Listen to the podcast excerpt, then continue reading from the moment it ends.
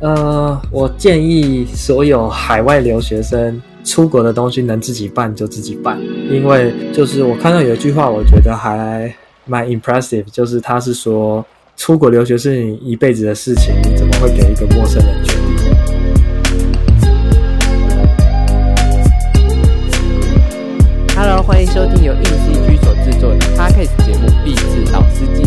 是主持人 Charlie。那今天的受访者呢是来自纽约 SVA 的毕业生，他来介绍他的毕业制作。先请他做个简单的自我介绍，并分享这次的毕业作品的特色吧。Hello，大家好，我是 Kyle。那我最近刚从纽约 SVA 的研究所毕业。那在我的毕业制作的主题主要是在讲打击乐与军乐的关系。刚刚有提到就是打击乐与军乐的关系嘛？那其实我觉得这蛮有趣的，就是鼓这件事，你怎么会想要跟军队或者战争这个元素去做结合呢？呃，因为我之前在台湾服兵役的时候，就是在军乐队，然后我就这时候在想币制的概念的时候，我就想到了这件事情，然后我就发现，在比较早期的战争之中，因为没有什么无线电啊，或是没有没有相关的通讯软体可以联络、打暗号、打信号之类的，嗯那很多都是用鼓或是用号角来做这件事情。嗯然后甚至还有像是呃，中国有一句话叫做“击鼓鸣金”，它的意思就是打鼓的时候就是要去攻击，然后鸣金就是要撤退，就是打一种像是金属类的乐器，那就是撤退的信号。嗯所以对我来说，就是打击乐器在从以前的军乐队开始，就是扮演一个很重要的角色，就是它是一个战争的信号。，OK。那其实我觉得你刚刚讲，我们其实，在战争也常看到，就是鼓会在战争开始或是战争结束的时候都会响嘛。那你觉得鼓在战争的这个历史中会有什么样的改变吗？呃，这是我另作品另外一个想要呃聊的点，就是说，可能是今天是两边做一个战争，然后有一边战败了，那战胜国那边通常就会从战败国那边拿一些资源啊，甚至是文化相关的东西，就像我们会听到说什么艺术品被 被别国拿走，因为是战争的关系。嗯，那所以在文化上面会有一定程度的交流，所以这个文化上面的交流也包含到就是音乐器的转变。所以说，在战争过后会有新的乐器产生，就可能像是打击乐器就有，因为有可能是某种鼓它接收到了中国或是日本相关的一些参考设计，或是它的形状样子，然后再转变成再加入可能是欧洲原本自己的风格，然后变成一种新的新的打击乐器。那这个新的打击乐器有又有可能变成下一次战争中的一个信号，开战的信号。那我想问一下，就是这个关于鼓的转变跟历史，是你有做一些参考资料去看每一个时代的鼓的变化嘛？然后你怎么应用在你的这个动画作品上面呢？对，那我的毕业作品其实它有一个很不明显的时间轴，那其实就是，其实一开始我设计一个转场就是石头的敲击，那对我来说就是从石器时代，石器时代那时候的人就用石头来做可能是讯号的交流，甚至是武器，就打猎的时候用的武器，然后到后面会有你会呃，你应该你看过就会知道有飞弹啊，或是子弹。嗯，那是比较比较近代的战争会使用到的呃武器元素，嗯对。然后在不同的时空下，就会看到各不同的乐器。那这也是呃我那时候毕业制作的论文去研究的一个点，就是我把这些东西做了比较深的 research。你刚刚讲就是其实不同时代会有不同的乐器嘛？那你觉得东方的这种打鼓乐器跟西方的这种打鼓乐器演化到现在的变化，你觉得最不一样的点是什么吗？我觉得应该是金属的使用，嗯像是西方发展出来，我们现在可能比较多人知道的小鼓，嗯它就是底小鼓的下面的鼓皮有贴一个，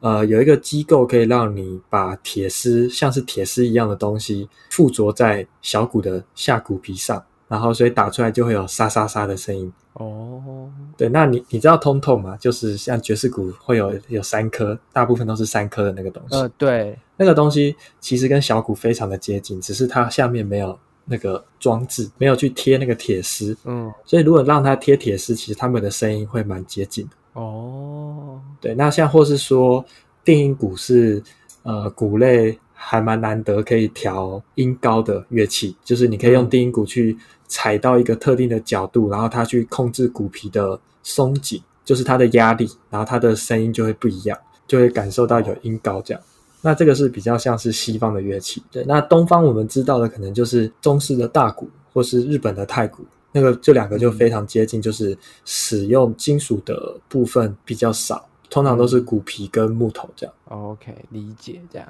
就其实听你这样讲，就感觉你对鼓类的东西真的很了解。除了军乐队之外，是不是其实有学学过蛮久的乐音乐的部分呢？呃，我大概是从小学五年级开始加入管乐团，对，然后好久，对，然后管乐团后来玩蛮多年之后，就有在交响乐团，然后后来当兵进了军乐队，然后大致上是这样，就是管乐团、管弦乐团跟军乐队这样。哇，那你觉得就是学习这么多鼓类的，或是可能进交响团乐器，有帮助你在这一部毕业制作，除了主题以外，跟音乐部分的内容制作有就是密切的关联嘛？就是激发出比较不一样的火花。呃，其实算是吧，因为从一开始当初在想这个主题的时候，我其实就在想我要做一个比较特别的主题，然后是比较像是属于我自己的主题这样。因为其实一定看过很多人，就是会用会讲类似的故事，但是发挥自己不同的想象力，但是他们其实故事的主轴是很类似。那我那时候就希望说，我想要做一个很特别的故事，然后是属于一个属于鼓手的故事，因为我看很多动画片，那他们可能是有别的乐手的故事啊，或是比较少真的有看到是鼓手的动画，所以我那时候就想要做这个主题。之后在学习音乐的这段路上，我也要认识很多音乐专业的朋友，那这也是我的配乐制作是在当兵的时候认识的。那这个也是我算是说这个路上来特有的帮助吧，因为他自己也是学打击的，然后也会做配乐相关的工作，所以有这样的帮助下，我跟他沟通起来会比较顺利。那至于是动画方面的话，我我记得那时候上二年级的时候，研研究所二年级的时候有一堂课，那他是在讲配乐的选择，它叫 Musical Choice Seminar。然后嗯老师就是会播一些动画片，但是把声音全部都 mute 掉，然后他会问我们说：“你觉得这个动画速度多快？”哦，那就是说角色的表演跟动画是呃跟音乐是非常的相关的。就是这今天你是动画师，你脑袋一定会有一个速度，嗯是你做这个角色表演的速度。那这个速度你要呃，其实那个因为那个配乐课不是要我们做配乐，是要我们去选择配乐。哦，对，所以你今天他要教我们的是怎么跟我们的配乐师沟通。如果今天配乐师他心里想的速度跟你想的不一样，你要怎么让他知道？我希望这边的音乐是怎么样子进行，这跟我脑袋符比较符合这样子。哦，理解这样。其实，其实我第一次听到有就是教你怎么使用配乐这件事情，因为其实我们通常会忽忽略了，就是好动画师跟配乐，或是真人电影跟配乐，因为我们好像就只是配乐，好像都是我们把画面剪出来了，把画面画出来，然后再跟配乐讨论说，哎，看到这个画面，你会你会怎么做？但我们好像也没有特别去教，就是用乐这件事情。就是其实我觉得有时候也不是真的会需要专门一个人来帮你配乐，而是你可以用一些可能现有的一些素材音乐，那去帮你的作品可能更上一层，或是诶，它其实或许是很合适你的动画作品。对，这样所所以这个就是我觉得在呃前期，或者甚至是在制作期间，在制作的时候，呃，在脑袋都会有一些有一些速度开始产生。OK OK，我看你这个 Parody 头的故的 motion graphic 很像比较像是二 D 混三 D 的部分，那你可以聊一下这次在动画制作上三 D 的部分大概占多少呢？然后制作方式有没有比较困难的地方呢？那我这个动画的话，其实百分之九十都是三 D 的，然后我的二 D 使用上就是只有呃一些特定的一些比较简单的物件会用二 D 去做，然后或是说一些效果线。那会这么大量使用三 D，是因为我觉得在使用三 D 对我来说比较便利的，就是我今天模型跟动画做好了，我要调角度会非常的轻松，就是。基本上就是重新调好 camera，然后就是丢给电脑去做算图。但如果今天是二 D 的话，这一部分就有可能会比较麻烦，就是可能说换一个角度，你的物件全部 shape layer 都不一样，然后要再去重做。那次来是我希望虽然是二 D，但我希望我的光影还是要在某种比较真实的状况下产生，所以用三 D 去制作的话，会更贴切我想要的样子。其实从我看完影片之后，或者看就是你传给我的图片之后，其实我有点没有意识到它是三 D 的作品。就算中间的转场，我会觉得哎，这边是三 D 的转场，但我没有全部意识到它是一个这么占比三 D 这么重的片这样子。所以其实我觉得你这部片其实有呈现出你想要的二 D 风格，但它在制成上可能对你来说三 D 可能更便利这样子。那可以分享一下你制作这部。动画 motion graphic 的拍赖是什么样吗？这一部的话，其实主要就是算是跟着学校的课程来走，就是学校那时候的，就是 physics，就是毕业制作的课。那他有在有规有要求说什么时候要交出什么东西这样。那一开始其实也是提案故事，那提案故事完之后就先画一些 storyboard 嘛？storyboard 以前会画几张图是什么 shot 什么的。哦，对，反正就是画几张特别的图，有点类似 Color Script，但是它比较像是动态版。呃，你要怎么制作这个动态的 Color Script？但是就是很接近 Final 的样子。呃，我们有先做了一个 Thumbnail，就是小图，会看整个作品大概是怎么样的走向，然后才会去做 Storyboard。就画 Storyboard 之后剪 Animatic，然后之后就开始把那个 Shot List 做好，你可能就一场一场开始做这样。哦，理解这样。其实动态设计，我一直认为最重要的可能是在 storyboard 那部分，因为它基本上就会你在 storyboard 或是 animatic 的时候，基本上就是已经定位好你可能每一分每一秒，然后每个转场可能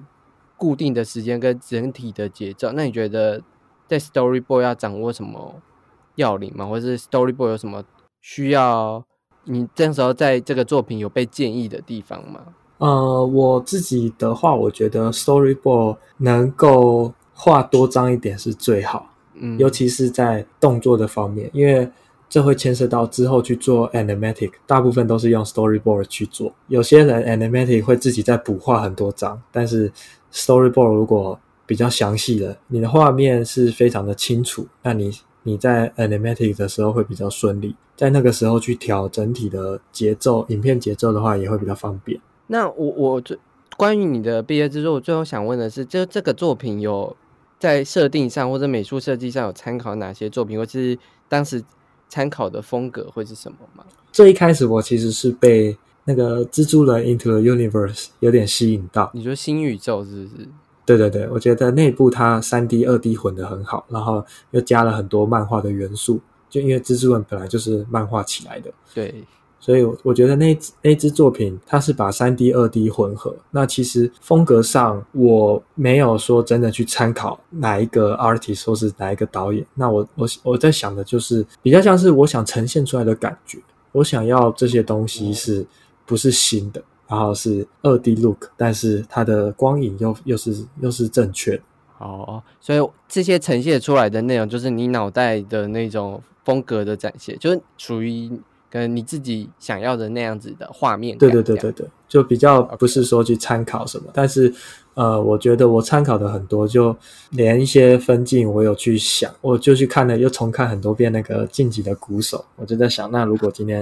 因为晋级的鼓手他蛮有趣，他导演也是鼓手，我知道他是拉链的导演嘛，对对对对对，然后他，我就在想，今天这个鼓手导演去拍电影。他拍鼓会怎么样的角度？那如果是我，我是导演，我去拍鼓的时候，我应该要给观众看什么样的角度？我觉得《晋级的鼓手》其实蛮蛮好看，对我我自己也是很喜欢的，因为他虽然就是在讲一个努力的故事，但是他用鼓去包装，然后我觉得包的蛮好的。我觉得特别是他有一种我不知道算是一种美国梦的画面，就是我们自以为的那种很典型的追梦旅程的那种感觉，但却不是这么的很很长不尽人意，或是他会这么的爆裂撕裂你的心，但后来会觉得，哎，其实拉远看来想，就是不论是人与人关系或创作，好像都有可能是这么一回事，可能事实的还是要。松开来去看这个远观来去看自己这些时间做的工作或者这些时间做的努力这样子。对，但是我整体是非常喜欢那部电影。就是虽然我觉得他说故事不是要给你每一段都说很清楚，嗯，那拉拉链也是啊，就是他不是每一个每一个细节都要告诉你，然后但是你可以 get 到他想要表达的。我觉得这样就是就很好。而且我觉得这个鼓手他的。电影的节奏跟一般就是，我觉得他的我真的觉得他节奏感很很很很对，就是他会有一种就是动动动的，就是感觉。我自己在看他每一部电影，甚至他后面有有拍一个科幻，我都觉得他有一种正在运行的节奏。包含他制作的有一个 Netflix 影集，我都觉得他有一直在创造一种属于他的一个步调吧。对对对对对，所以我我我也觉得他很特别的。但拉回来就是你来纽约读书这件事，其实你之前有在元京啊工作过，那为什么后来觉得要去美国这边读书呢？呃，我觉得我会去美国，我会来美国读书，主要是两个点。那第一个点就是有家人的支持，嗯，那第二个点就是我记得那时候印象很深刻，有一个大学的朋友，他算是蛮早。就退伍蛮早就出国念书的，然后我发现，就是我本来就蛮欣赏他，觉得他很聪明很厉害，但是我不知道他这么厉害哦。他本来是一个很有想法的人，然后但是他的执行力可能比较没那么好，这个也不能是他的问题，因为可能是在实践的时候，我们会要求一个人要做全部，但是一个人要做一部动画，你势必就会牺牲一些东西，可能你就不爱建模，那你建模就不是很好。那你建模不是很好，可能会影响到你画贴图的东西嘛？或是说我对灯光没什么兴趣，那我的我我就算片子动动态很好，然后建模也很精致，但是我可能我的氛围就没那么好。就是每个人都会在我自己在实践看到动画组的表现，就是每个人其实都多多少少会有一点比较好的，或一点比较没那么好的，就是都有擅长的部分对对。所以有擅长的部分，那当然会有。不是那么拿手的部分。对，然后我是看到那个同学他在研究所之后，我觉得他整个执行力提升很多，然后我就觉得自己应该还可以再进步一些这样子，于是就去就开始那时候之后就跟公司那边提离职，然后开始当半工半 freelancer，呃，半读半 freelancer 来准备申请学校这样子。那我想问一下，就是 SVA 申请学校是就交作品集就好了嘛？然后或是你怎么准备这样子的履历跟作品集的呢？履历的话，以台湾人来说，台湾男生嘛都当过兵，我觉得当兵多多少少有一点点帮助 哦。真的吗？就是你知道怎么适应团体生活，然后你你知道怎么样在一个规则下服从，就是某种程度来说，是因为而且在美国军人的。名誉是比台湾的还要好，还有工作经验，我觉得工作经验也蛮重要。那如果都没有的话，也是有很多毕业生，那就是你自己在大学期间你有什么经历是比较特别的，可能是展览，可能是影展的，或是比赛这样子，这些东西我觉得都都要把它丢到履历里面。然后作品集的话，因为我那时候工作在元金工作一年半左右，所以有累积了两三个作品可以。放在我的作品集里面，然后标明了自己做的部分，这样子。那所以 SVA 就是主要就是看作品集跟履历，这样就对了。基本上是这样。那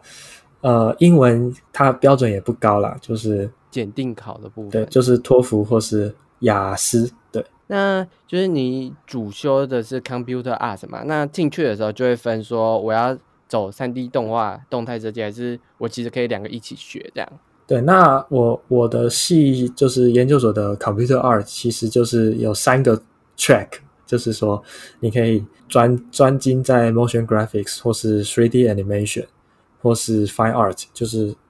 我们系上的 Fine Art 比较偏向是台湾在学的 New Media，就新媒体。创新媒体这样，AR、VR 之类的，呃，或是说一些 Arduino 相关的东西。哦，就是可能是体感感应啊，对，反而是我们学校的 Interactive Design 很像在做 UI UX，然后互动设计反而比较像，对对对，我自己看互动设计他们毕业生的作品，我就觉得哇，这很像是 UI Designer 会做的东西这样，哦，理解这样，对，然后我们进学校以后。其实没有硬性规定，你只能选一个 track，只能选一个主修之类的。就是一年级的时候，很多人都会同时学三 D 或是 motion graphics。哦，这个 workflow 就很重了。就是你三 D，因为这两个都算是主课，就是我们讲说是 studio 的课，工作室的课就是比较重的课，就是有点像是以前在念大学的时候，会有一堂是比较主轴的课，然后其他的课都是在帮助你完成。那个主轴的课，嗯，就可能说，假设像我在 SVA 有学呃合成的课，compositing 相关的课，那那一个课其实就是在帮助我在我的毕业制作上可以有更好的合成的呃视觉效果，这样子。就有点像就是广电系嘛，然后我们有拍片课或是电视节目制作的课，那其实当然还会有什么灯光课、摄影课之类的，对对，直接但。摄影跟灯光课主要都是为了让你的那个电视节目课或者是你的毕业拍片课更好这样子。但我不知道 我刚刚举的这个例子，不知道对听众朋友来说是不是够够够够能懂的例子？因为 因为听众好像都是动画系，然后我自己是传播出身的啦。但就是你在 SVA 就是待了大概两快两年嘛，有没有哪一个堂课是让你比较印象深刻的？呃，其实大家都说可能 SVA 还蛮接近业界啊，或是什么干嘛的。我觉得其实多多少少，我觉得还蛮跟业界还蛮接轨的。就是从 motion graphics，因为我自己是纯粹只有学 motion graphics，那从 motion graphics 开始，每一堂课都有一个作业。那那个作业其实我觉得都是未来有一天你可能会做到的作业的作品，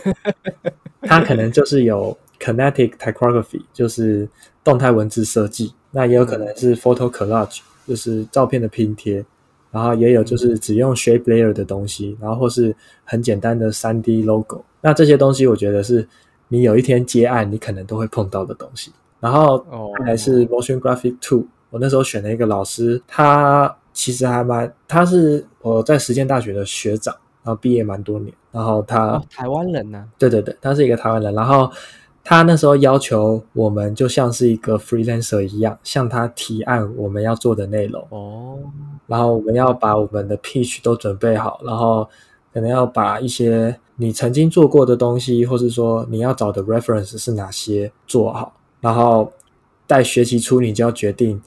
你这学期要做四个小短片，那四个的内容是什么，然后每一支影片都会用到不同的。呃，美彩去制作，我记得那时候就有二 D 的美彩、三 D 的美彩，然后呃，photo collage 或是 video，就是 video effect 的题材，然后在最后一个就是都可以之类这样子。但听起来真的是蛮重、蛮多元，然后又蛮工作取向，就是真的会需要做 pitch 这件事。那你觉得就是关于 pitch 这件事，你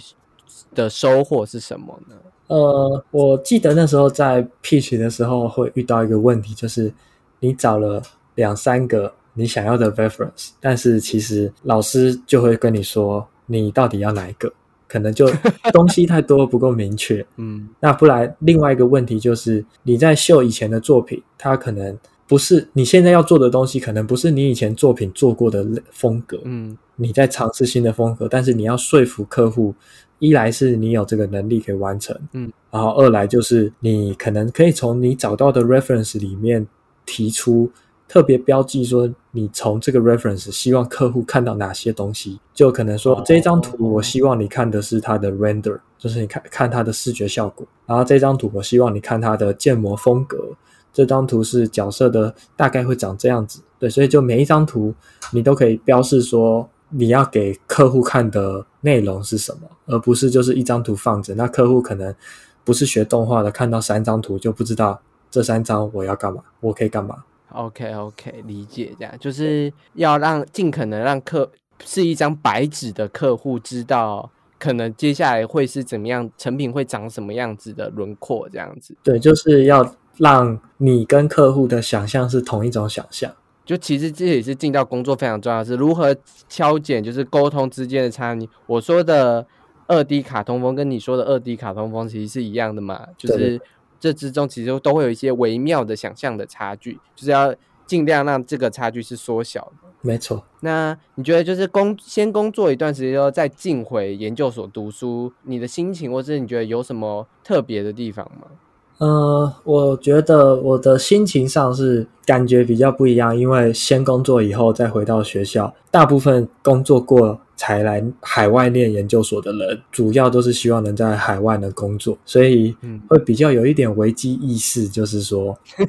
呃，我毕业以后要怎么找工作，然后什么东西对我的未来有帮助，什么东西对我的未来没帮助，就比较多看过蛮多，就是应届毕业就来念书的学生，就会就年纪小一点，然后也会变得比较说，就是对自己的要求，我觉得比较没那么高。有些同学是这样子，或者不是说没那么高，或者是说他可能还没有规划好，就是跟你们比起来，他的规划还没有这么的详尽，或是这么的明确，这样。对，就是心境上吧。我觉得我认识几个同学也是工作过再过来，也是危机意识感很强的，所以我们每天都在互相紧张。传群主任就说啊，你今天有没有怎样怎对对，样工作找的怎么样啊，或者你的作品怎么样啊？？OK OK，那你觉得碰上疫情期间的读书的改变会比较困难吗？呃，我觉得当然是困难，因为我在疫情的时候其实都没有回台湾，就是我这一来就快两年没回去。那嗯在台湾的话，同学就会遇到的困难就是有时差的问题，或是你根本不在纽约生活，嗯就就是那种感觉，就是你念了两年的网课，然后你跟你跟别人说你在美国留学过，就就有点奇怪嘛。哦，那我是都没回去，但是网课也有一定的困难啊，就就有点像是说，平常下课大家可能会去电脑教室打个打哈哈，或是买个饮料喝，买个东西吃。但现在网课下课，你就是老师就切一个荧幕就没了，然后你就是还是一样坐在电脑前，就感觉有点空虚了，就是有点孤寂。就是哦，下课了，那我等一下，呃，好，等一下再工作。那我要吃个饭，干嘛干嘛，就是要自己变得说，全部的事情都是你自己在思考，再去想，好像有点回到做个人 freelancer 的感受这样 子。是有点像对。那对，还蛮像 free，就是还蛮像 freelancer 的生活。但 freelancer 好处是还能出去啦，那因为疫情的话就比较不好出去。就是 freelancer 还是能出去做 social 对对对对，还是有很多朋友，像我大部分的朋友都不在这边，所以这是也是一个比较困难的点嘛。那我其实有点想问一下，就是在 SVA 里面是可以半工半读的嘛？就是可以呃，找接案这样。在 SVA 的话，接案是如果你是在学期间接案的话是不可以的，嗯就是能做的事情就是找实习 intern。嗯那那个 intern 通常就是是算学分的。这一个年这一个学期，你跟了一间公司 intern，然后有点类似台湾的那种产学合作吗？嗯，对，但是的建教合作，但是你的你的公司是你要自己找，然后你要去跟学校申请一些相关的流程。哦，理解这样。那最后如果有我们听众朋友也想要去纽约，就是不一定是最近啊，就是可能疫情结束后想要去纽约工作，你有或者纽约读书，你有什么建议吗？呃，我建议所有海外留学生出国的东西能自己办就自己办，对，不要不要找代办。因为我我记得那时候也在也就看了很多资讯，就是在开始找资料要准备申请的时候，看了很多资料。那就是我看到有一句话，我觉得还蛮 impressive，就是他是说出国留学是你一辈子的事情，你怎么会给一个陌生人决定？哦 好重的话，突然插在心中。对，就是我我就觉得那这些东西，因为其实当初会可能会觉得说，哇，都是英文很麻烦啊，找那些资讯，但这就是你申请上以后未来两年的生活，你就是看八成都是英文，你走在路上很少有中文给你标示。还不如自己就先开始习惯这件事。然后我觉得现在大部分的我自己在申请的时候，我就会觉得每个学校要的东西大同小异，就是你就是自己把它做好表单整理好，然后作品 OK，履历什么其他资料都准备好，我觉得是没有问题的。OK OK，那就感谢你的建议啊。但但其实就是这个毕业作品也会投各个影展，对不对？有最近有得了一个巴黎的影展。然后是就是有得奖这样，所以就是会先跑影展就是了，是不是？对，就还有好几个还在等宣布，六六七八月会有可能还蛮多个会公布，对。理解这样子，但我们硬 CG 新一期六月份这一期的杂志也是跟影展有关的东西，其他的 title 叫做《动画人的非创作思维》我们找了还蛮多。可能获得过金马奖、得过奥斯卡、可能得过一些国际影展的来分享，就是可能创作之前你怎么找资金、找来源，然后创作之后你怎么去投影展，然后投影展有什么对策，然后评审会怎么看你的作品，以及你怎么去 push 你行销你这些作品，就是我们新的四十七期的杂志会。收录这些内容，那有兴趣的听众朋友也可以就是点选下方链接，或是到 IG 里面，我可以传就是相关的链接给你哦。那也谢谢，就是你也跟我们分享在纽约读书的心得，这样。哎，谢谢谢谢。那别忘记去追踪 K 跟硬 CG 的 IG 啊，都有一些关于这个作品的资讯，或者是关于我刚刚讲的杂志的资讯，都可以分享给大家。那这里是毕志老司机，那我们下礼拜见哦，拜拜。